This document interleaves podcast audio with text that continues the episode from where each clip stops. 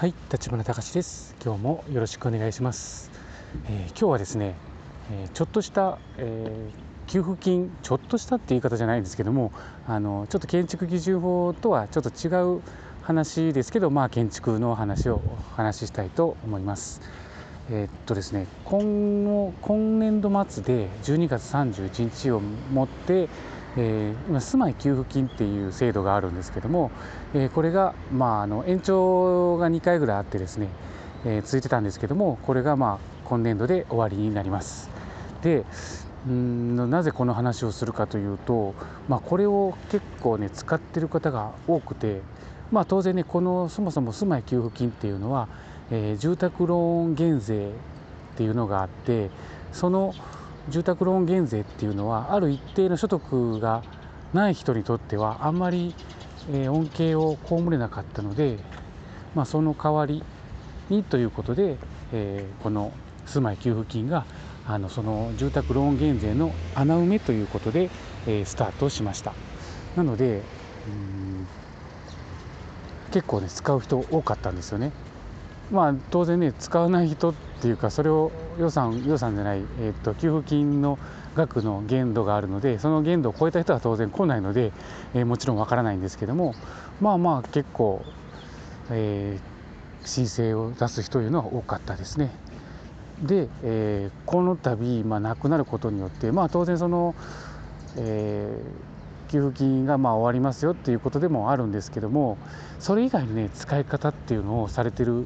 方が意外にいらっしゃってというか、まあ、うちの方に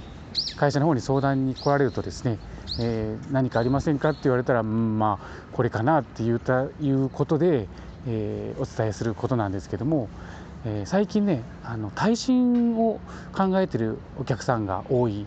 まあ、当然の地震とかがあったりすると、えー倒壊の恐れがあるので、まあ、それを少しでも頑丈にしようっていうこととあと、えー火災保険住宅の火災保険に入るときに、えー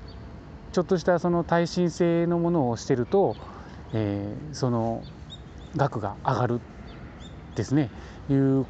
ことをまあ言われて、まあ、実際もうここ3年4年ぐらい前から、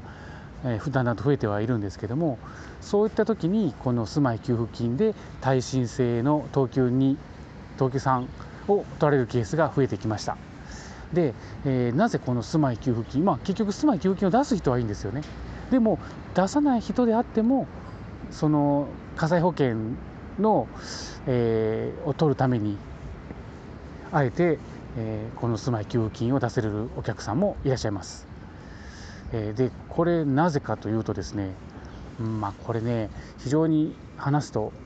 いつもねお客さんっていうかその相談する来られるお客さんからすると疑問に思われるんですけどもこの火災保険っていうのは、まあ、当然それぞれの保険会社さんが、まあ、商品パッケージって言ったりしますけども商品として、えーこのグレードだったらこれぐらいですよっていうのを提示してるんですよね。でその提示してるものに、まあ、その住まい給付金があるんですけどもその住まい給付金のなぜいいかっていうとその住まい給付金を出すことによって、えー現金取得者向け対象住宅証明書っていうのが発行されるんですよね。でそれを発行する書類の中に、えーちゃんと耐震等級2とか耐震等級3っていう感じで、えー記載がありますあちなみにですね耐震等級っていうのがあって、まあ、これはあの性能評価っていう制度を活用してるんですけども建築基準法も当然耐震性能っていうのがあってこれは、えー性能評価でいう耐震等級1っていうのが建築基準法の最低の基準をクリアした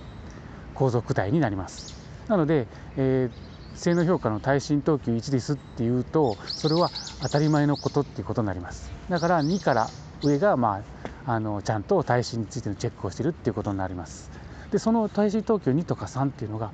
書類に出てくるのでじゃあいいですよっていうことで活用が広がってる状況です。他にもね、えー例えばフラット35の耐震等級とかもしくは、えーと住宅性能証明。これはあの贈与税の関係なんですけどもこの住宅性能証明なんかでも当然証明は取れるんですけどもこれがね、えーフラットは、えー、当然、えー、2とか3とか選べてよくてただ検査があるんですよね。設計の検査を受けて、まあ、中間はね建築の中間検査とか貸保険の、えー、義務化されてる中間検査を同じ期間で受けていれば省略できますよっていう制度があるので、まあ、フラット35の耐震性を取ろうと思えば設計と、え、竣工最後の完了の2回検査を受ける、まあ、当然手数料がかかりますその分ね。うん。そしたら、えー、その適合証明書っていうのが出てくるのでそれを持って、えー、火災保険の適用にはなります。でその次にさっき言った住宅性能証明。これも、えー、設計の段階で提出をしてえ最後の検査をして適合証明書っていうのを交付します。でこれも当然検査があります。そして、えこれの、まあ、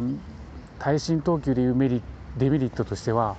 これね適合証明書には耐震等級2以上っていう証明になるので耐震等級2か3かっていうチェックができないんですよね、うん、住宅性能証明の場合。なので検査もあるし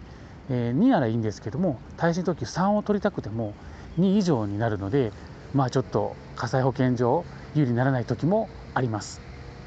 これが2つ目。で3つ目に出てくるのが、えー、今日最初に説明した住まい給付金。現金取得者向け対象住宅証明書っていうことになりますけどもこれは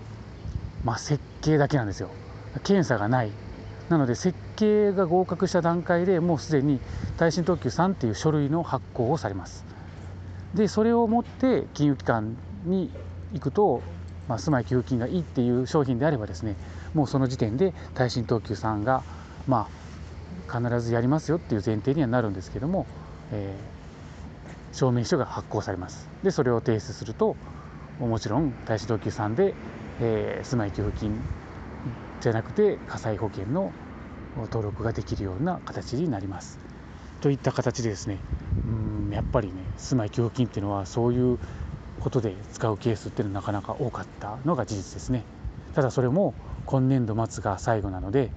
あ当然ねあの条件がいろいろあって契約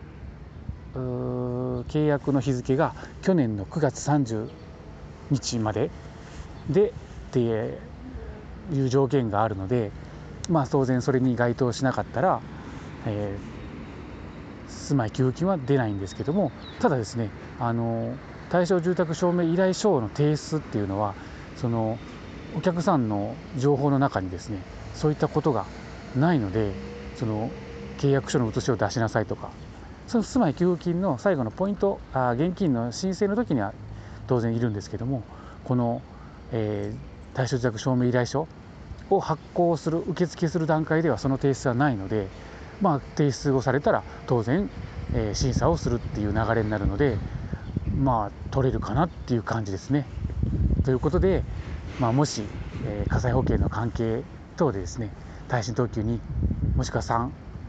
を取りたい場合にはですねこの住まい給付金現金取得者向けの対象住宅証明依頼書っていうのを提出するのも